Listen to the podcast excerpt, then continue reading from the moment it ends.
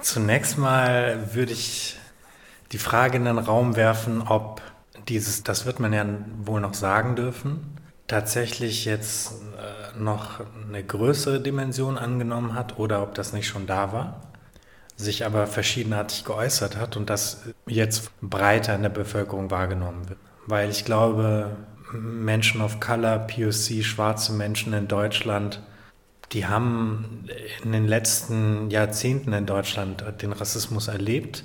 Die Frage ist, ob deren Rassismuserfahrungen und deren Rassismuserlebnisse von der Breite der Bevölkerung, von der Mehrheitsbevölkerung derart wahrgenommen wurden. Rostock, Lichtenhagen, Hoyerswerda, Racial Profiling, Blackfacing, Sarrazin, Sarrazin-Debatte, Kinderbuchdebatte.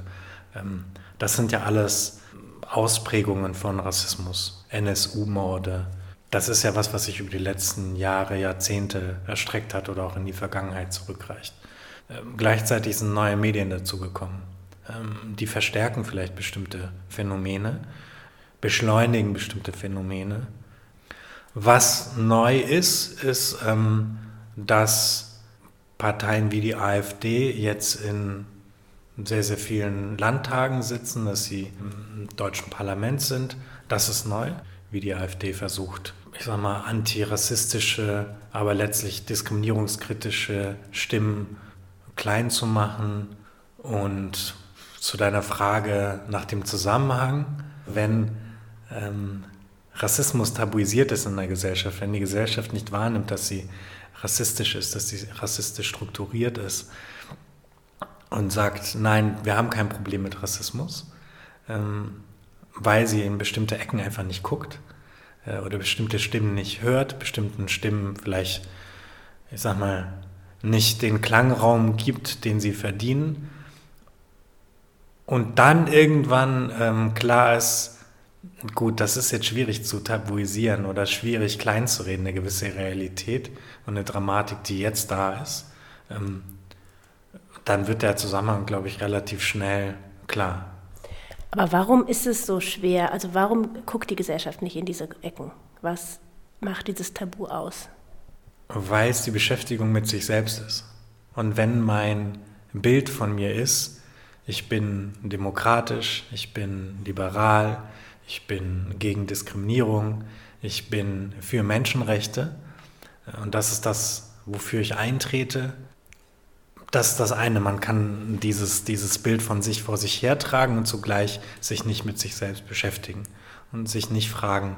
Also wenn die Gesellschaft, naja, doch schon auch Züge von Rassismus aufweist und ich in dieser Gesellschaft geboren bin oder aufgewachsen bin, viel Zeit verbringe, kann es dann sein, dass die Gesellschaft keinerlei Einfluss auf mich hat? Würde ich sagen, eher nein. Also wird es wahrscheinlich so sein, dass die Gesellschaft Einfluss auf mich hat. Und dann muss ich aber auf mich gucken. Und das ist vielleicht nicht angenehm auf mich zu gucken, ähm, auf meine eigenen Vorurteile, auf meine eigenen rassistischen Stereotype, auf meine Bilder, die ich habe über schwarze Menschen, über People of Color, ähm, über Menschen, die in Deutschland als anders dargestellt oder gemacht werden, weil ja, da muss ich, ich muss mich mit mir selbst beschäftigen, vielleicht auch Versäumnisse eingestehen, vielleicht auch ähm, eingestehen, dass ich gar nicht so liberal, antirassistisch, äh, menschenrechtskonform denke, denke, handle und fühle, wie ich, wie ich das eigentlich mir wünschen würde. Diese Schuld, die sozusagen so ein Schuldreflex, der damit verbunden ist, der löst ja eben genau auch diese Abwehr aus. Was kann anstelle der Schuld treten in so einem Prozess der Auseinandersetzung? Ähm, ja, Schuld. Ich glaube, das passiert häufig, wenn Menschen anfangen, sich mit Rassismus oder mit Diskriminierung, mit ihren eigenen verinnerlichten diskriminierenden Verhaltensweisen zu beschäftigen, mit ihren rassistischen Verhaltensweisen zu beschäftigen, dass sie sich schuldig fühlen. Und dann kann es erstmal interessant sein, sich zu fragen, warum, wieso, weshalb fühle ich mich schuldig? Woher kommt dieses Konzept der Schuld? Wo habe ich das gelernt? Warum ist das für mich wichtig? Warum rufe ich das ab?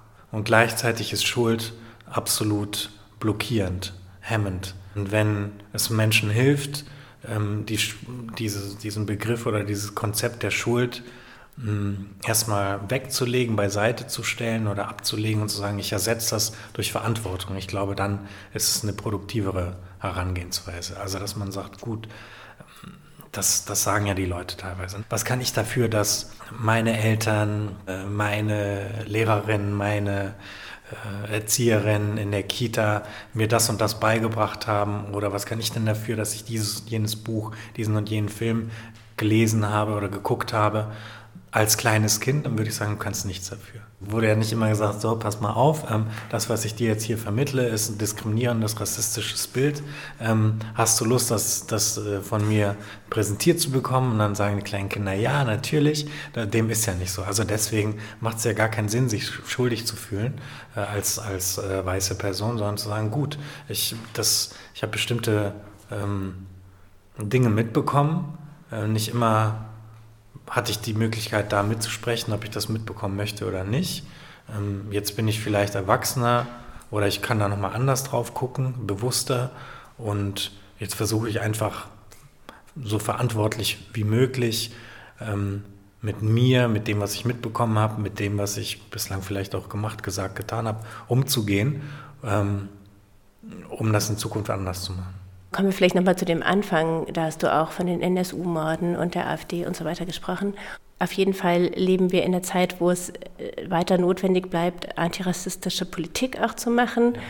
Und nicht alle, die diese antirassistische Politik machen, haben eben alle diese, also diese internalisierten Rassismen und die eigene Involviertheit reflektiert.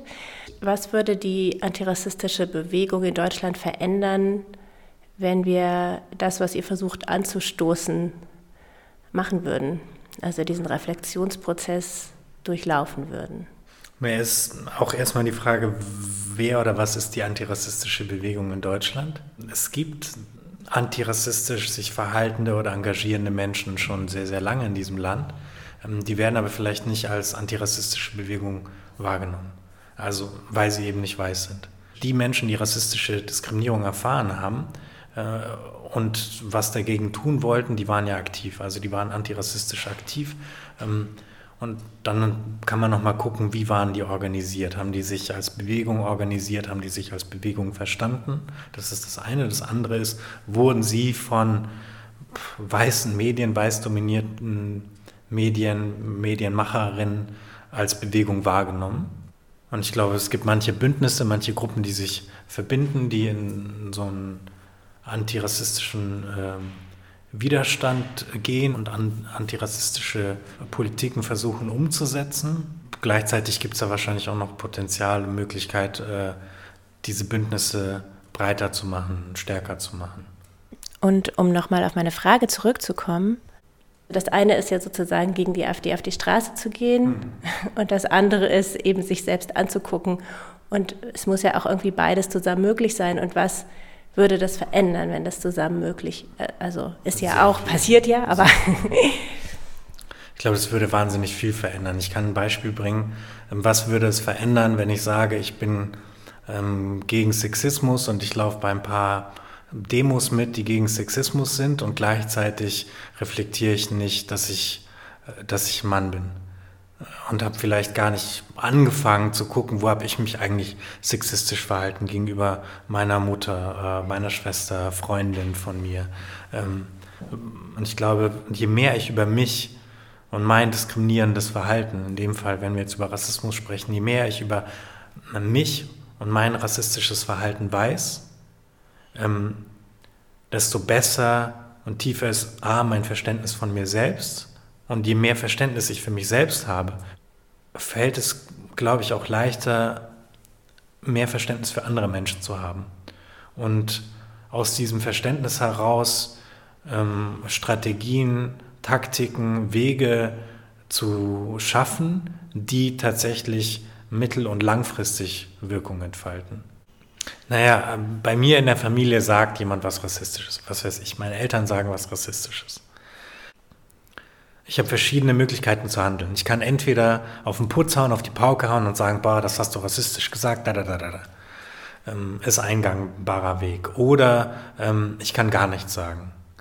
Ähm, oder ich kann über ja, die Reflexion von solchen Momenten, die es ja wahrscheinlich häufiger dann gab, gucken, Moment mal, was spielt da eigentlich noch mit für eine Rolle? Ähm, warum, wieso, weshalb sagt, was weiß ich, mein Vater, meine, mein Bruder, meine Schwester, meine Mutter das und das? Ähm, und dann äh, mich selbst zu beobachten und zu gucken, wie würde ich denn jetzt gerne in der Situation reagieren? Warum? Also wenn ich jetzt eher der Typ bin, der dann sagt, so, äh, ich werde jetzt ein bisschen lauter und ähm, gehe da in den offenen Konflikt, in den Streit, dann zu gucken, warum, woher habe ich das gelernt ähm, und sich nochmal zu fragen, wie oft war das denn wirkungsvoll? Also hat das jetzt wirklich keine Ahnung, die letzten 10, 20 Gespräche, Gespräche mit den Leuten, haben die Wirkung entfaltet oder war ich eigentlich mehr oder weniger ähnlich gefrustet nach jedem Gespräch und die Person auch äh, und wir haben uns nicht wirklich verstanden. Und vielleicht habe ich dann den Stempel ja antirassistische Person oder überempfindliche Person, ich kann nichts mehr sagen, ich darf, ja, das ist die superkritische. Äh, oder schaffe ich es, Wege zu finden, ähm, die vielleicht ja sehr, sehr kleinteilig sind, deswegen habe ich vorhin gesagt Demut, ähm, Wege zu finden, äh, in der Kommunikation zu bleiben oder ähm, Strategien zu entwickeln. Ja, wie, wie schaffe ich es, ähm, äh, dass da Veränderungen in Gang kommen? Heißt das jetzt übertragen, mit der AfD reden? Die AfD verstehen? Das heißt, anzufangen zu verstehen oder lernen zu verstehen, was die AfD stark macht. Also mit den Stimmen in uns oder in unserem Umfeld reden, die auch Stimmen sein könnten oder vielleicht teilweise auch sind, die in der AfD vertreten sind.